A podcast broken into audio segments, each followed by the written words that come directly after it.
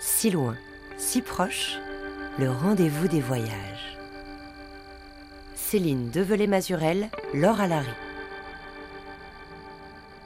Ce qui est particulier au Québec, c'est que pendant longtemps, on a fait une histoire qui se désengageait du reste du monde. Et donc, quand on parle de l'histoire afro-québécoise, quand on parle de l'histoire noire, c'est comme si le Québec avait été en silo du reste du monde.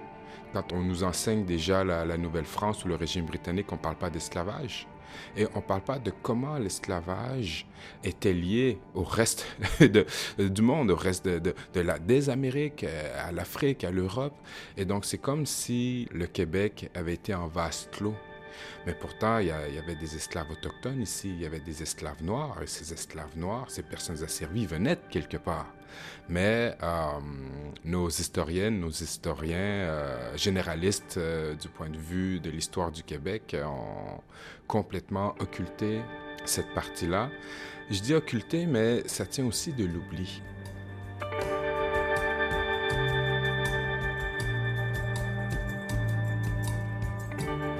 Bonjour à tous, bonjour à toutes.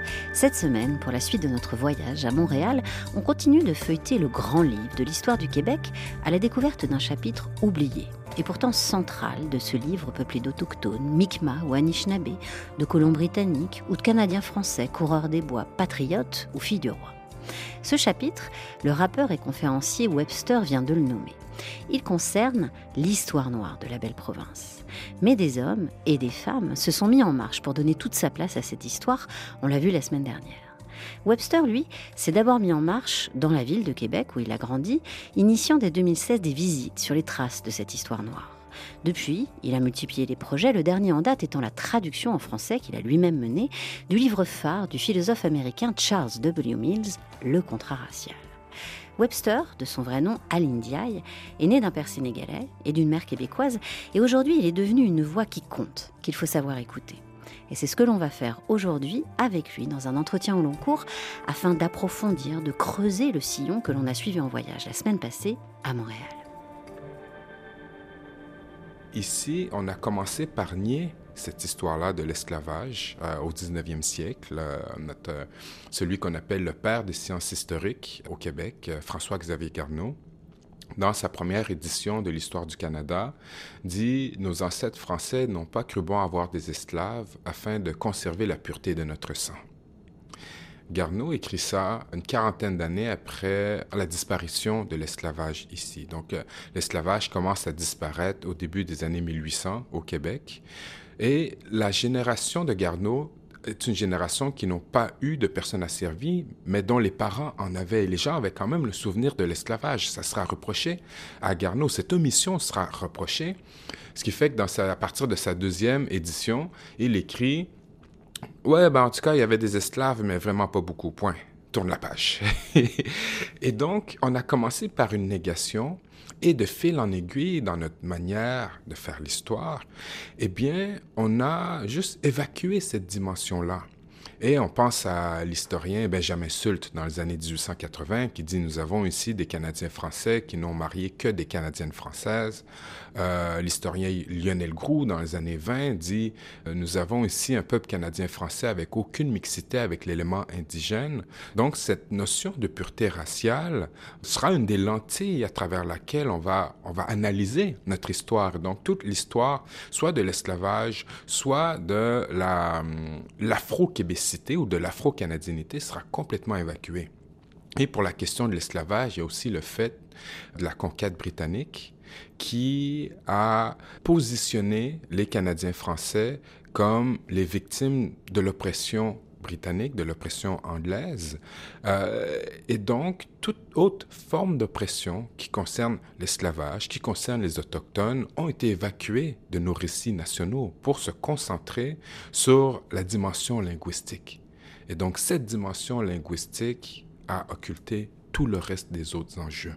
Et c'est comme ça finalement qu'on passe d'une négation au néant, d'une négation à l'oubli. Et alors comment on fait justement pour euh, peut-être pas réparer cet oubli, mais pour au contraire lever le voile sur ce qu'on a nié depuis si longtemps? Bien, on, plonge. on plonge, on plonge, on plonge.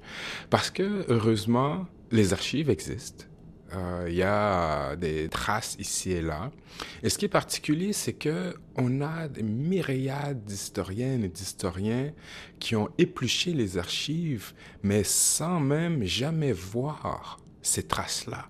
Donc les traces sont là devant les yeux, mais les gens ne les voient pas. Charles Mills parle d'une épistémologie de l'ignorance. Comment est-ce que on masque la réalité? Comment on construit une réalité qui nous convient finalement? Une fiction, en fait. oui, exactement, une fiction. Ce qui fait que on va voir des traces et l'œil blanc n'arrivera pas à comprendre ou voir ces traces-là.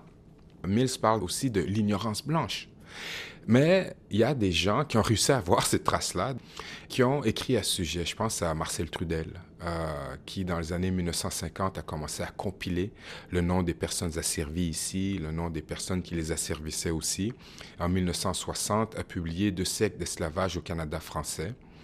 Euh, où il a identifié à peu près, euh, dans une période assez précise, 4000 et plus personnes réduites en esclavage, dont les deux tiers étaient des autochtones. Exact. Donc, Marcel Trudel a répertorié 4185 personnes asservies dans notre histoire au Québec, environ 2629 euh, au début des années 1800. Sur ce nombre-là, les deux tiers sont des autochtones et le tiers est africain ou afro-descendant. Toutefois, Marcel Trudel compile ces chiffres-là dans les années 1950, avec les, les moyens technologiques de l'époque, qui sont un crayon et un papier. Et il est seul à faire ce travail ses notes vont brûler, euh, il doit recommencer. Et donc, ce chiffre nous sert plutôt de marqueur plus que d'un chiffre statistique précis. Parce qu'il y a euh, des gens qui sont en train de réviser ces chiffres-là et euh, que pour la portion autochtone, c'est une historienne ici à Montréal qui me disait qu'elle est rendue pratiquement au triple.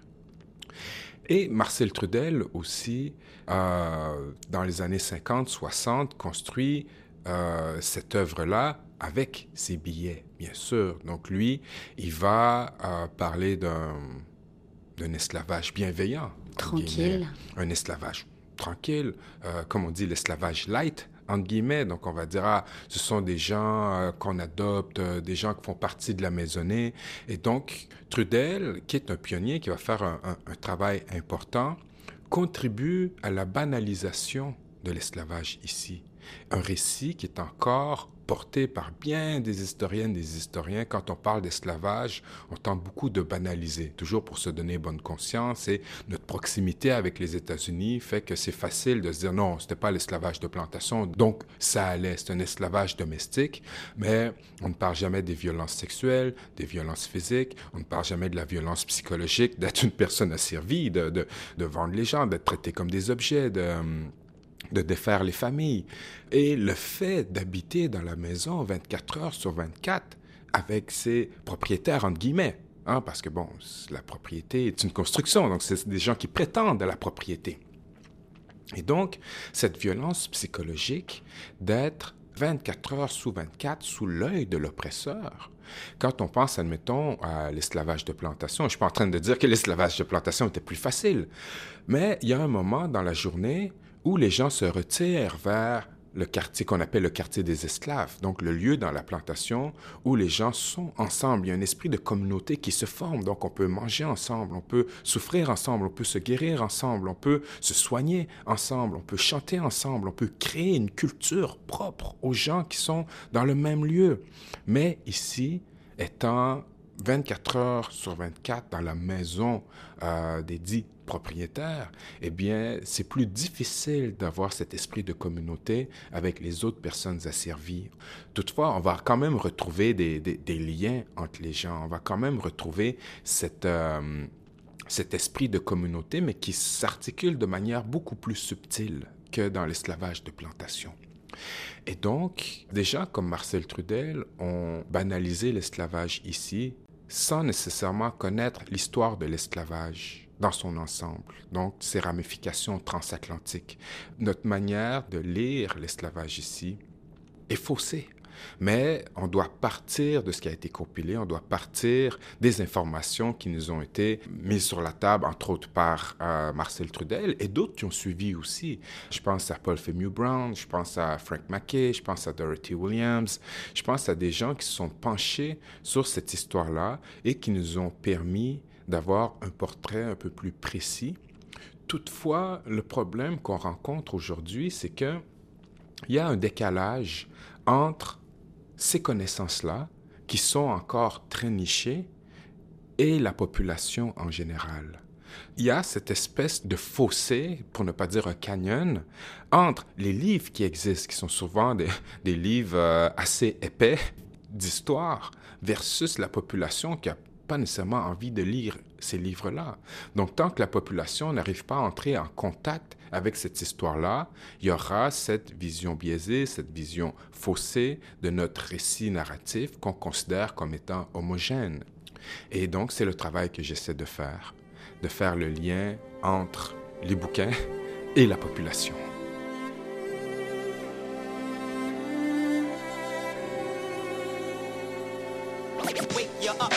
Je vous ramène dans le temps pour quelques instants, vous dévoiler des faits qu'on n'apprend pas forcément. J'entretiens une autre histoire, celle qu'on voit pas dans les cours. Amérindiens et les noirs, celle qu'il faut remettre à jour par où commencer. Pour vous dire comment c'est d'abord faut nuancer. L'histoire est romancée, manipulée. Elle est écrite par les vainqueurs de une partie dissimulée. Les hypocrites d'être d'hier Back in the de 1604 Champlain débarque avec un support en plaque. Mathieu d'Acosta dit l'interprète Il parle. Micmac français et hollandais. En 1629 arrive Olivier le Jeune Premier esclave répertorié dans la jeune ville de Québec. Au moins 10 les esclaves au Canada jusqu'à l'abolition de ce droit en 1833. Et c'est fou, à force de fureté en match, découvert que Lionel Gros prenait la pureté des races. C'est la même pour Garneau, FX Garneau, Québec History X nous ont facile du tableau. Mais pourtant, il y avait des hommes d'affaires noires, on était dans les régiments, d'autres étaient coureurs des bois, mais aussi des aubergistes. Et ils veulent nous faire croire que les noirs sont ici depuis les années 70. 1779, point du sable Jean-Baptiste, médecin fondé un poste de traite en Illinois. Nowadays, on Chicago, black francophone affronte des Chicago. Jackie Robinson, Oliver Jones et Oscar Peterson. La liste est longue, mais pas tant que ça. Trop verrou oubliés qu'on contribue à notre passé, mais peu à le souligner. 400 ans d'histoire, 6 millions de raisons de nous faire oublier de croire, il faut se souvenir. C'est tout ce que j'ai peur de devenir quand on y pense. 10 minutes, l'ignorance, 10 minutes. 400 ans d'histoire, 6 millions de raisons de nous faire oublier de croire, il faut se souvenir. C'est tout ce que j'ai peur de devenir quand on y pense. minutes, minutes. I'm not controversial, I'm just speaking the facts. Got, got speak what your weak mind lacks. I'm not controversial, I'm just speaking the facts. Wake you up out of your brainwash state.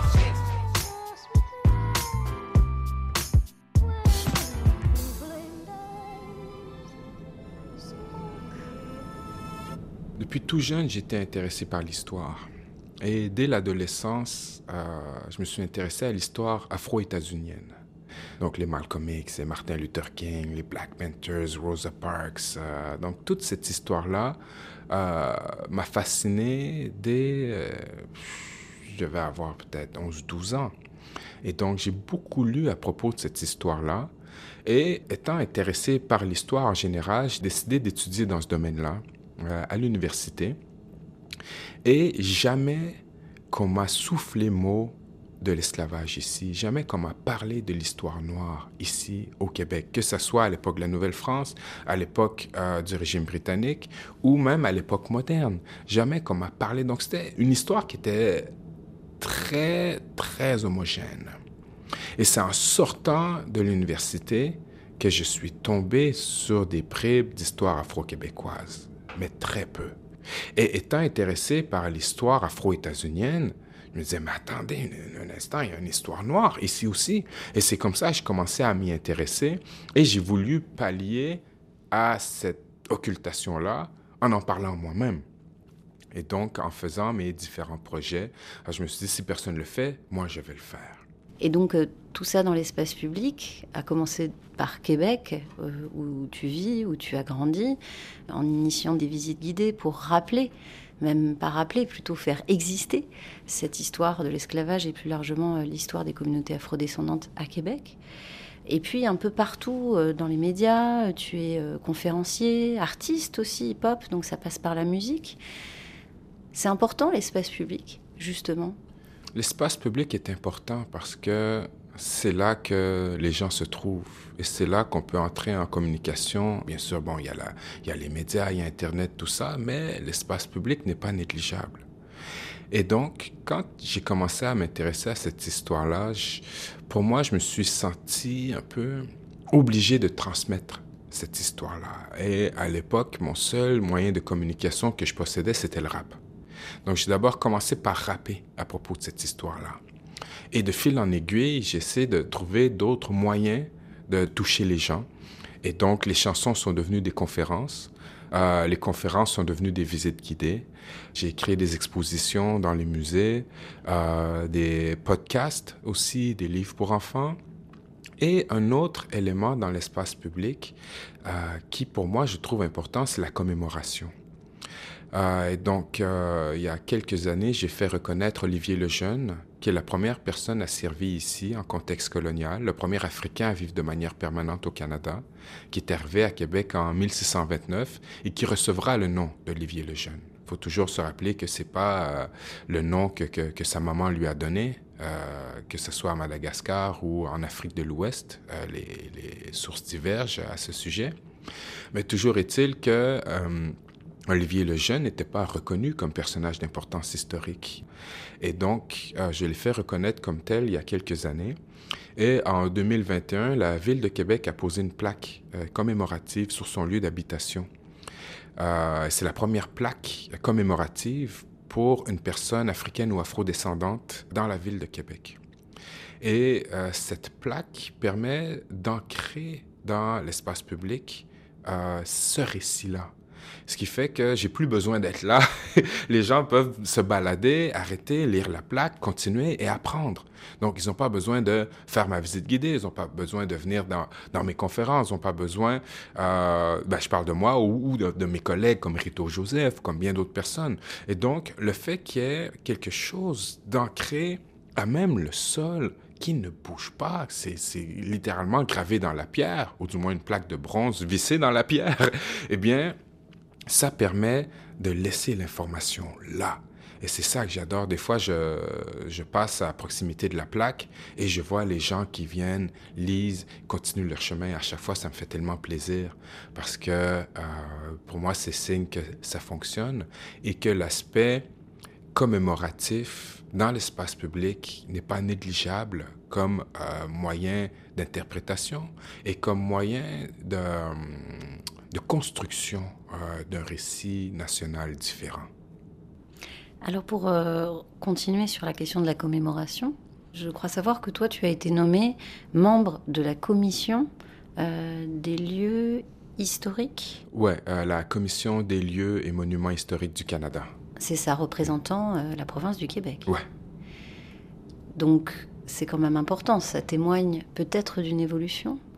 Cette nomination te concernant, vu ce que tu défends bah, Ma nomination au sein de la Commission des lieux et monuments historiques du Canada, euh, pour moi, effectivement, démontre un changement de mentalité. C'est-à-dire que il y a 15 personnes au pays qui font partie de cette commission-là, euh, dont une personne par province et territoire.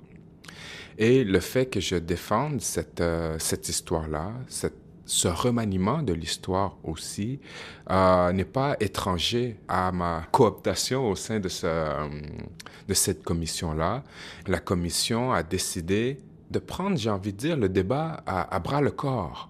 Et en fait, en ce moment, il y a une révision des 2000 euh, personnages, lieux et événements historiques pour recadrer justement et réintégrer l'histoire autochtone l'histoire coloniale, euh, les absences comme l'histoire afro-canadienne ou asio-canadienne. Et donc, il y a une révision de toutes ces dénominations-là, il y a une révision des textes de plaques et il y a ce désir euh, d'y intégrer ces histoires qui étaient en marge de les recentrer aussi pour mieux comprendre la complexité de notre passé et de regarder en fait notre passé en face et de comprendre comment la suprématie blanche a joué un rôle déterminant dans la construction du Québec et du Canada. Et je trouve ça courageux pour une institution parce que les institutions, généralement, n'aiment pas trop euh, sauter dans le débat et euh, la commission a décidé de le faire. Et c'est ce que je trouve admirable. Euh, on verra pour la suite, mais déjà, je trouve que c'est un travail qui doit être fait et elle, s'est mise au, au diapason de ce qui se passe en histoire aujourd'hui à travers le monde.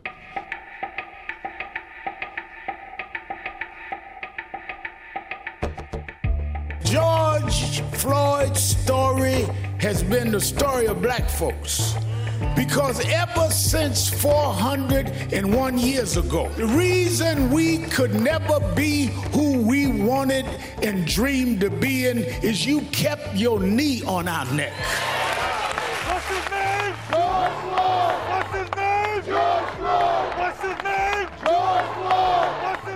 Peut-être qu'ils se disent que ça se passe aux États-Unis, ça se passe en France, donc ça ne vous concerne pas, c'est loin. Ce qui est faux, le privilège blanc, il existe partout, même au Sénégal, même en Afrique. Le racisme systémique n'est pas uniquement dans les pays où euh, il y a une majorité blanche. En 2020, après la mort de George Floyd, qui à 20 reprises avait supplié le policier qu'il maintenait au sol de respirer, l'onde de choc est mondiale. Du Sénégal à Paris, en passant par New York, Montréal ou Bristol, le mouvement Black Lives Matter va adresser, crier l'urgence de regarder en face les violences policières et le racisme systémique. À partir de là, les notions, les mots racisme systémique, profilage racial, privilège blanc ou biais inconscient vont quitter la sphère exclusivement militante pour entrer dans une conversation globale qui désormais peut avoir lieu. Une conversation où le présent se relie à l'aune d'un passé esclavagiste et colonial qui ne passe plus, quitte à faire tomber au passage quelques statues. On met toujours l'accent sur comment est-ce qu'on déboulonne les statues. Ça fait peur à beaucoup de gens. On parle beaucoup de révisionnisme historique. Mais est-ce qu'on a déjà vu une histoire qui n'est pas révisée? L'histoire qui n'est pas révisée se calcifie. Donc, on ne fait pas la même histoire qu'on faisait en 1970, on ne fait pas la même histoire qu'on faisait en 1910, on ne fait pas la même histoire qu'on faisait en 1830, et heureusement. et donc, la révision historique fait partie du, du travail historique, c'est normal, c'est ça l'histoire. Toutefois, ce qui fait peur aux gens, c'est que tout d'un coup, on décide de parler d'une autre histoire il y a d'autres voix qui s'élèvent et c'est ça qui fait peur parce qu'on sort du cadre euh, habituel de faire l'histoire finalement. Et donc, cette révision permet de mieux comprendre comment sont construits les récits nationaux et internationaux et planétaires finalement. Et je lisais une fois quelqu'un qui disait si lire l'histoire vous fait du bien, c'est pas l'histoire que vous lisez, c'est de la propagande. Parce que l'histoire n'est pas belle. Il y a bien sûr, il y a, il, y a, des belles choses en histoire, mais il y a des choses qui sont laides, des choses qui sont hideuses aussi, et ça fait partie de l'histoire. Et quand on se concentre que sur ce qui est beau et qu'on laisse la partie sombre, ce n'est plus de l'histoire qu'on fait. Et nos récits nationaux sont très souvent ancrés sur ce qui est beau et on a tendance à reléguer ce qui est laid euh, aux marges. Et donc là, les marges reviennent vers le centre et disent, eh, attendez, on est là aussi. Et euh, c'est ce qui fait que ben, il y a des statues qui tombent, mais au-delà de faire tomber des statues, il faut en mettre d'autres. Le seul fait d'enlever des statues n'est pas suffisant. On peut enlever des statues, on peut mettre des plaques explicatives auprès d'autres statues, on peut euh, mettre d'autres statues. Donc il y a tellement d'avenues différentes, mais que les gens voient juste euh, des, cordes autour des cous des, des, esclavagistes qu'on jette vers le sol. Moi, ça me convient. Cette partie-là me convient, mais il y a d'autres choses à faire aussi. Et euh, souvent, ce sont des choses qui sont moins, moins controversées et donc qui parfois font moins parler ou discuter dans l'espace public. C'est plus sensationnel de voir des statues tomber que de rajouter une plaque, dire oui, cette personne a un héritage mixte. Donc, rajouter la plaque, c'est moins sensationnel. Donc, forcément, il y a certains médias qui s'intéressent moins, mais qui est tout aussi important. En même temps, ce déboulonnage des statues, euh, qui était effectivement assez spectaculaire, qui s'est surtout euh, signalé euh, après tout le mouvement en réaction à la mort de George Floyd en mai 2020, en même temps, ce, déboulonnage et cette tension, et puis ces voix qui se sont fait entendre dans la rue, toujours dans l'espace public, elles ont eu pour mérite de signaler quand même ce déficit et par exemple, à Montréal, euh, il y a des statuts. Euh, je pense à McGill, euh, qui a fondé l'université, était propriétaire d'esclaves. Et ça a engagé un débat sur le fait de savoir est-ce qu'en honorant cette personne, on ne devrait pas peut-être mentionner qu'il a lui-même été propriétaire d'esclaves. Mhm. Peut-être il faudrait le faire pour plein d'autres gens aussi ici, à Montréal, dans le nom des rues. Oh, certainement. y a, on retrouve beaucoup de toponymes euh, à Montréal, mais à travers le Québec aussi lié à l'esclavage. Et pourtant, on n'a pas eu beaucoup de personnes asservies ici. Toutefois, on retrouve beaucoup de nos toponymes qui sont liés à cette histoire-là. Tout simplement parce que les gens qui pouvaient se permettre d'avoir des esclaves à l'époque étaient les, euh, les gens de l'élite. Les puissants. exact. Et jusqu'à récemment, ben, c'est les gens de l'élite qu'on utilisait euh, pour nos toponymes. Et donc, je pense qu'il faudrait effectivement les... Il y en a qu'on doit enlever il y en a qu'on doit nuancer. Et donc, McDonald's, je suis très à l'aise avec le fait qu'on le jette par terre. Euh, après ça, McGill, si on veut l'enlever, je suis à l'aise avec ça. Si on veut rajouter euh, une plaque explicative, je suis à l'aise avec ça. Et donc, euh, encore une fois, il y a plusieurs avenues à explorer pour mieux comprendre la complexité de notre histoire, parce que l'histoire est complexe et on a souvent voulu tourner les coins ronds pour euh, raconter l'histoire, ce qui fait que, eh bien, on a, perdu beaucoup des aspérités de l'histoire finalement.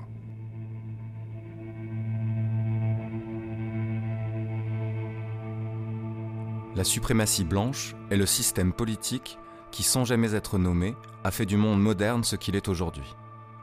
Vous ne trouverez pas ce terme dans les manuels de théorie politique, qu'il soit introductif ou même avancé. On vous introduira aux notions d'aristocratie, de démocratie, d'absolutisme, de libéralisme, de gouvernement représentatif, de socialisme, de capitalisme social et de libertarianisme. Toutefois, même s'il couvre plus de 2000 ans de pensée politique occidentale et passe en revue la gamme ostensible des systèmes politiques, on ne mentionnera pas le système politique de base qui a façonné le monde au cours des quelques dernières centaines d'années. Et cette omission n'est pas accidentelle. Elle reflète plutôt le fait que les manuels et cursus scolaires conventionnels ont pour la plupart été rédigés et conçus par des blancs dont le privilège racial est tellement acquis qu'ils ne le perçoivent même pas comme politique, comme une forme de domination. Ironiquement, le système politique le plus important de l'histoire mondiale récente, le système de domination par lequel les Blancs ont historiquement assujetti et à bien des égards continuent d'assujettir les personnes non blanches, n'est pas du tout considéré comme un système politique on le tient tout simplement pour acquis. Il détermine le cadre, l'arrière-plan, à partir duquel d'autres systèmes que nous devons voir comme politiques sont mis en évidence. Le contrat racial, Charles W. Mills, 1997.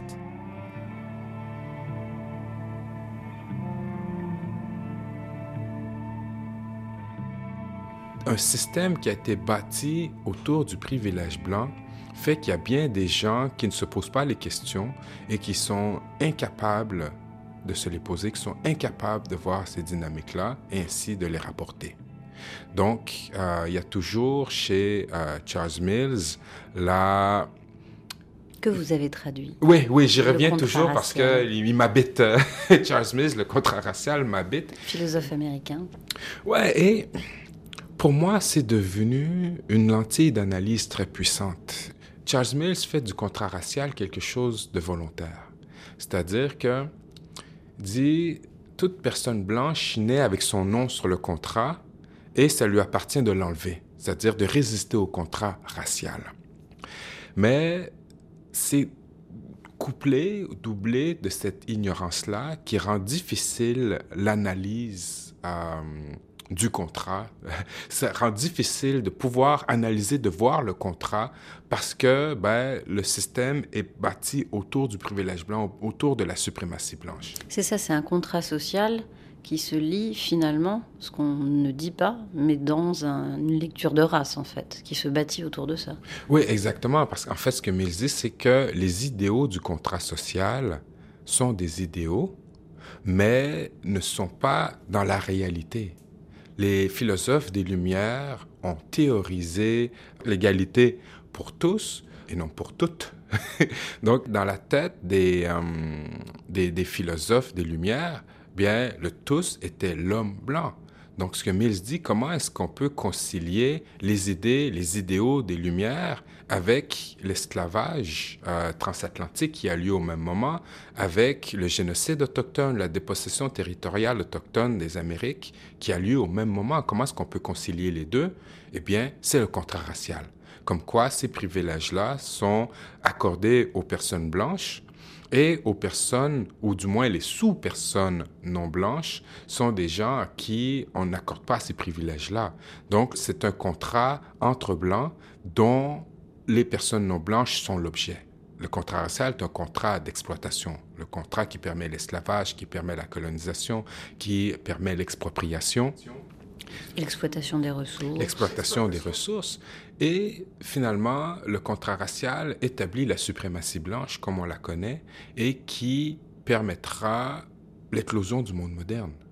Donc le monde moderne est construit autour de ces notions-là. La notion de patriarcat aussi, si on se réfère au contrat sexuel de Carol Pateman. Et finalement, ce monde qui est construit autour de la suprématie blanche, aujourd'hui, on ne le voit pas comme tel parce que la suprématie blanche se, retire finalement de la conversation. C'est-à-dire que Charles Mills sépare la suprématie blanche d'un point de vue chronologique en deux temps. La suprématie blanche de juré, donc dans les lois, euh, où la suprématie blanche est clamée tout haut. Donc ça, c'est depuis, admettons, l'arrivée de Christophe Colomb environ jusqu'à euh, jusqu'à la deuxième partie du 20e siècle où au Canada, on a des lois migratoires racistes. On dit on ne veut pas que les Asiatiques immigrent ici. De 1923 à 1944, il y a une loi qui interdit euh, l'immigration chinoise. Euh, on va empêcher les Asiatiques de voter ici, de la fin des années 1800 jusqu'en 1947. On va euh, préférer une immigration européenne blanche. Donc, ce sont des choses qui sont perçues. La suprématie blanche est perçue comme normale. Il y a même eu un décret qui n'a pas été appliqué, mais où En 1911, effectivement. On voulait interdire toute immigration noire. Exactement. Au Canada. Exact. Et ça, c'est pour le Canada, mais on peut euh, parler de la France, on peut parler de, de l'Angleterre, on peut parler des États-Unis. Où est-ce que la suprématie blanche est au centre de la conversation et perçue comme normale? À partir des années peut-être 60, 70, on commence à se dire, bon, ouf, ok, non, c'est peut-être pas la bonne chose. Et c'est le moment où est-ce qu'on se dégage aussi de la théorie des races. C'est-à-dire qu'on comprend qu'il n'y a pas des races, mais une race qui est humaine. Et à partir de ce moment, on commence à se dire, bah ouais, la suprématie blanche, c'est peut-être pas ça. Donc, on, la retire de la conversation dans l'espace public, on tombe dans la suprématie blanche de facto. Donc, à partir peut-être des années 60, 70, euh, jusqu'à aujourd'hui, on est dans la suprématie blanche de facto, où on vit dans le privilège blanc, on vit dans une société qui a été construite autour de la suprématie blanche, mais elle s'est extirpée de la conversation. Et donc, on l'a euh, reléguée aux marges. Le Ku Klux Klan, les skinheads, les néo-nazis. Donc la suprématie blanche, on y trouve des boucs émissaires. L'extrême droite. L'extrême droite. Donc on va dire, ah ça c'est eux, mais on oublie que nos politiques au centre de la société, pendant longtemps, tournaient autour de cette dimension, autour de la suprématie blanche. Mais quand on l'enlève de la discussion, qu'est-ce qui reste? C'est-à-dire que la suprématie blanche nourrit le colonialisme, a nourri l'extraction des, des ressources africaines vers l'Europe pendant euh, des décennies. Mais si on enlève la suprématie blanche, qu'est-ce qui reste? Il reste l'Afrique et ses problèmes aujourd'hui, mais on, on, on, ne nomme pas que la suprématie blanche a grandement contribué à ces problèmes. Mais est-ce que ce terme, la suprématie blanche, et toutes les réalités qu'elle recouvre, est-ce que c'est audible ici, au Québec? Non. Les gens ne veulent pas C'est un entendre. mot qui fait peur? Oui, c'est un mot que Radical. les gens ne veulent pas entendre parler. C'est effectivement perçu comme radical et je pense que c'est partout en Occident, les gens ont peur de ce mot-là parce que justement on l'a relégué aux marges et on comprend pas comment est-ce que un mot qui jusqu'à récemment encore on associait au néo-nazi à l'extrême droite qu'on associait au Ku Klux Klan, comment est-ce qu'on peut l'associer au centre de la société, au cœur de la société. Et donc c'est un mot qui, fait encore très peur, que beaucoup de gens ont de la difficulté à prononcer à regarder en face. Mais c'est une réalité, c'est une réalité historique qui, justement, et encore une fois, c'est ce que Charles Mill dit, c'est le tour de force de la suprématie blanche, c'est de s'être effacé de la discussion.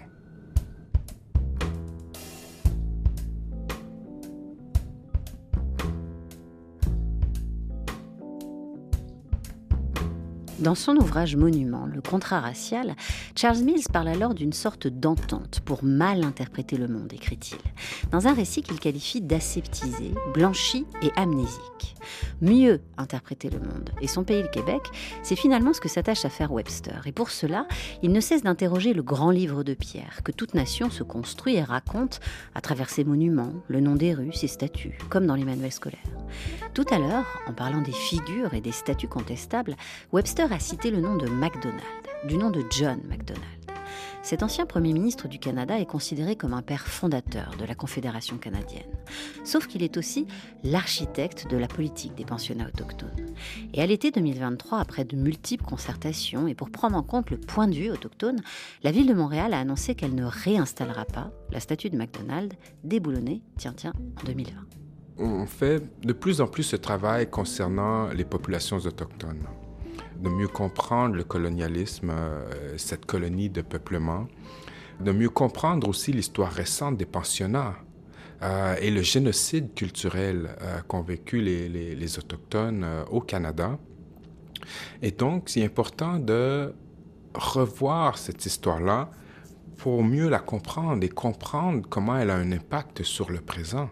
Et donc de comprendre la vie sur les réserves euh, autochtones, c'est intimement lié à cette histoire-là. De, comprendre euh, les, quartiers défavorisés qui sont fortement racisés en milieu urbain, euh, c'est intimement lié à cette histoire-là. C'est intimement lié à la colonisation, c'est intimement lié au racisme systémique quand tout au long du, du 20e siècle, du moins les premières décennies du 20e siècle, les personnes euh, afrodescendantes et africaines n'avaient pas de mobilité sociale, ça a un impact aujourd'hui. C'est-à-dire que au début du 20e siècle, les Afro-Canadiens, l'un des seuls métiers qu'ils pouvaient faire, c'était porteur sur les chemins de fer.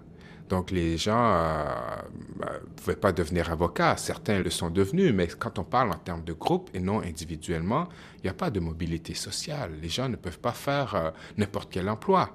Donc, ils sont euh, pour la plupart du temps relégués au métier de porteur et sans moyen d'ascension même au sein des compagnies ferroviaires. Et donc, euh, même dans les années 1950, euh, il y avait un, une enquête par un journal qui s'appelait L'Autorité, qui est titrée Comparé à l'Alabama, Montréal demeure le paradis des Noirs, en autant qu'il demeure serreur de bottes ou porteur de bagages. Sur 6000 Noirs, pas un policier, pas un facteur, pas un conducteur de tramway. On est en 1953. Et donc, cette absence de mobilité sociale-là empêche le transfert intergénérationnel de richesses, c'est-à-dire d'accumuler des richesses, d'accumuler des propriétés, de les transférer à une génération et ainsi de suite, ce qui permet une ascension sociale, ce qui permet des meilleures conditions de vie. Et donc, c'est comme si pendant des décennies, même on peut parler de siècles, les gens sont toujours à refaire, à se refaire une richesse, du moins de subsistance, qui ne permet pas d'être transférée parce qu'on a épuisé cette richesse-là euh, au courant de, notre vie. Ce qui fait que finalement, il n'y a pas de transfert de propriété, il n'y a pas d'ascension pour les générations suivantes. Et donc, tout ça, c'est intimement lié à l'histoire, c'est intimement lié à la ségrégation, c'est intimement lié à ce système qu'on a construit en excluant certains pans de la population, nommément ici les personnes racisées et les personnes autochtones. C'est bon d'être méfiant, mais faut savoir comprendre des risques. SP, sans pression, Webster. Suis tes instincts, des fois pas choix, faut penser vite. Too black, too strong. Tu cours après le cash, tu marches avec l'antichrist. Yeah. On me disait ça, je venais d'avoir 18. Tu veux réussir, va peut-être falloir tu que je garde le focus, c'est quasiment over. La fin du monde approche, panne d'essence, arrête le moteur. Le petit train va loin, j'essaie juste d'être à la hauteur. On va le faire pour nos frères et on va le faire pour nos sœurs. On était jeunes, mais on a grandi, grandi. Méfie-toi s'il est trop gentil, gentil. Il est supposé d'être fier, mais il t'envie. Il a dit qu'il t'aimait, mais il a menti, menti. Encore un gunshot dans l'aile, encore un patiné qui est dead. Trop de black dans le gel, y a plus de place pour les mettre. Y'a son strap, il est prêt. Il va braquer le dep. J'essaie de parler au frère, mais lui, il me parle juste de bread. Même si je disais non, lui, ça il tentait de le faire. Il voulait son respect, voulait faire partie de la gang. Quand ils l'ont vu tout seul, ils l'ont jack pour sa chaîne. Juste 25 ans, yo, tu me parles d'une affaire, ouais. J'suis pas parfait, mais j'essaye. Car il est temps qu'on se réveille. Des blagues qui meurent everyday, quartier défavorisé. T'es là pour me motiver ou pour me décourager. Je me sens comme Kunta Kinte, j'arrive à les boumailler.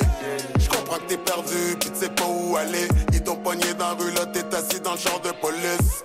Tu penses à ta maman, tu penses à tes kids. Sont où tes panais, voyez où ton Garde le focus, La fin du monde approche, panne d'essence, arrête le moteur. Le petit train va loin, j'essaie juste d'être à la hauteur. On va le faire pour nos frères et on va le faire pour nos sœurs. On était jeunes, mais on a grandi, grandi. Méfie-toi s'il est trop gentil, gentil. Il est supposé d'être fier, mais il t'envie. Il a dit qu'il t'aimait, mais il a menti, menti.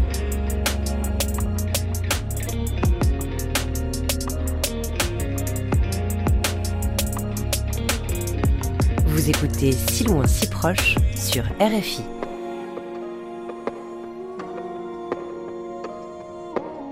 L'importance de parler d'histoire afro-québécoise, c'est que quand on parle d'histoire afro, admettons quand on parle d'esclavage, ce qui vient en tête pour la plupart des gens, c'est l'esclavage de plantation euh, du sud des États-Unis. Donc ici, on n'a pas de plantation. Et donc il est facile de penser que l'esclavage ne s'est passé qu'aux États-Unis. Quand on parle de militance afro, on va penser à Martin Luther King, Malcolm X, Rosa Parks, les Black Panthers, qui sont tous des exemples afro-états-uniens. On ne connaît pas notre propre afro-militance ici. Qui s'appelle? Ah, des, des, des gens comme euh, les, les porteurs, entre autres, qui étaient des militants. Euh, des gens comme Rocky Jones en, en, en Nouvelle-Écosse. Le Congrès des écrivains noirs, ici à, à McGill en 1968. Toutes les personnes qui ont fait l'émeute de Sir George Williams en, En 1969. en 1969. Euh, je pense à, à Saul Reynolds, euh, Norris Augustus Dodson en 1919, qui vont se battre en cours contre euh, les, les pratiques ségrégationnistes dans les théâtres. Je pense à Fred Christie en 1936, qui va poursuivre la Taverne York pour ségrégation. Des gens qui ne se voyaient peut-être pas comme des militants, mais qui l'étaient parce qu'ils vont combattre euh, la ségrégation, ils vont combattre la suprématie blanche euh, devant les tribunaux. Et donc, le fait de toujours se référer à une histoire noire aux États-Unis, ou bon, Nelson Mandela, ou les- les classiques qu'on connaît, finalement, sans connaître ce qui s'est passé ici, crée un sentiment d'extériorité par rapport à cette histoire-là. Ça s'est toujours passé ailleurs. Et donc, les gens ne connaissent pas cette histoire afro-locale, ce qui fait que finalement, l'africanité ici est vue d'un point de vue extérieur et non comme partie intégrante de l'histoire locale. C'est toujours étranger. C'est- Exactement. Alors que ça s'est passé ici. Et c'est le travail que j'essaie de faire, d'intégrer cette histoire-là à ce que nous sommes pour comprendre la pluralité de notre passé et de mieux comprendre la pluralité finalement de notre présent. Parce que les gens vont penser que euh, l'immigration est quelque chose de récent. En fait, on va voir l'immigration pigmentée comme étant récente et l'immigration euh, blanche comme étant ancienne. Donc, c'est plus de l'immigration. Les pionniers, les fondateurs Ouais, sont blancs. Exactement. Et tout le reste, ben, puisque ça a été évacué de l'histoire, ben, on le voit que comme récent et qui n'est pas ancré ici. Et donc, pour ma part, quand j'étais jeune, euh, j'ai toujours cru que mon père était l'une des premières personnes noires à Québec. Mon père est arrivé en 1970 du, Sénégal. du Sénégal. Et donc, je croyais que lui et ses amis, c'était dans les premiers. Et donc, j'étais loin du compte en, en, en apprenant plus tard qu'Olivier le Jeune est arrivé en 1629. Et donc, c'est une histoire que je fais en fait pour tout le monde, pour que tout le monde puisse mieux comprendre cet enracinement et l'impact que cet enracinement a sur notre présent. Donc c'est un enracinement euh, pour tous et peut-être aussi pour, euh, pour toi Ah, oh, certainement pour moi et pour tout le monde. Et en fait, je le fais pour moi d'abord parce que c'est mon intérêt, j'aime ça, je le lis pour moi parce que ça me fascine et après, ben, je, le, transfère aux gens. Et en fait, c'est drôle parce que c'est un peu comme ça que je fais ma musique. C'est-à-dire que le rap, je l'écris pour moi d'abord parce que j'aime écrire et je, je, me rappe à moi-même. Et puis ensuite, je l'envoie aux gens si les gens ont envie de le recevoir, tant mieux pour vous. et pour moi, parce que ben, j'aime que les gens puissent écouter ma musique. Mais j'ai toujours écrit pour moi d'abord et l'histoire, je la fais pour moi d'abord parce que ça me fascine, parce que ça me passionne, parce que j'aime chercher, parce que j'aime trouver, parce que j'aime lire, parce que j'aime apprendre. Et bien par la suite, si je peux contaminer des gens avec cette passion-là, tant mieux. C'est une bonne pandémie, ça. Oui, exact. Et pour finir sur la question, euh, quand je, je, je, suggérais ça sur la question de le faire pour soi, c'est que j'imagine aussi que ça a dû participer à un ancrage, à une façon de se situer, euh, d'un point de vue identitaire aussi. Réparer ce déficit d'histoire, ça permet aussi aux jeunes générations, euh, euh, parce qu'on est dans un pays très multiculturel, le Canada, et, ça, ça permet aussi de s'ancrer, j'imagine. Certainement, parce que j'ai vécu toute ma jeunesse et mon adolescence en parallèle. Je suis né ici, j'ai grandi ici, mais je ne me voyais pas dans l'espace public. C'est-à-dire que je ne me voyais pas dans la sphère médiatico-culturelle. Moi, ma réalité en tant que jeune métisse n'était pas euh, reflétée euh, dans nos productions culturelles, c'est-à-dire euh, que ce soit au théâtre, que ce soit à la télé, que ce soit en musique, que ce soit à la radio. Et en fait, j'ai envie de dire nos réalités, parce qu'on est toute une génération à ne pas se voir dans l'espace public. Mais l'arrivée du hip-hop nous a transformés parce que tout d'un coup, on s'est vu on a vu nos réalités traduites, ou du moins une partie de ces réalités-là, traduites dans des médiums euh, culturels et artistiques. Et c'est ce qui fait que beaucoup de gens de ma génération sont tombés dans le hip-hop, soit pour l'écouter, soit pour le faire, parce que tout d'un coup, on se voyait. Et donc, cette réalité-là, en tant qu'afro-québécois, n'était pas reflétée non plus en histoire dans le récit euh, historique national. Et cette manière de faire l'histoire, de faire l'histoire afro-québécoise, m'a permis de mieux m'ancrer euh, dans le Québec et de mieux comprendre ma place ici. Donc il faut quand même encore toujours faire sa place. Absolument. Toujours. Enquête d'histoire noire à Montréal, c'était une série en deux épisodes réalisée par Laura Larry et produite par moi-même. Merci à Webster, Rito Joseph, Dorothy Williams, Frank Mackay, les équipes du musée McCord Stewart, ainsi que les éditions Mémoire d'Encrier. Merci à la Sonothèque pour leurs archives et au labo RFI pour leurs moyens techniques. Merci à Anthony Rossignol-Ripper pour sa lecture. Merci enfin à Geneviève Archambault et son équipe pour leur accueil. Auditeurs voyageurs, si vous souhaitez aller plus loin et découvrir les initiatives, visites guidées, livres ou balades sur les traces de l'histoire noire au Canada et au Québec, on vous a mis sur notre site rfi.fr beaucoup de références. Cette série a été réalisée grâce au concours de Visite Montréal et Air Transat. Rendez-vous la semaine prochaine pour d'autres voyages, si loin, si proches.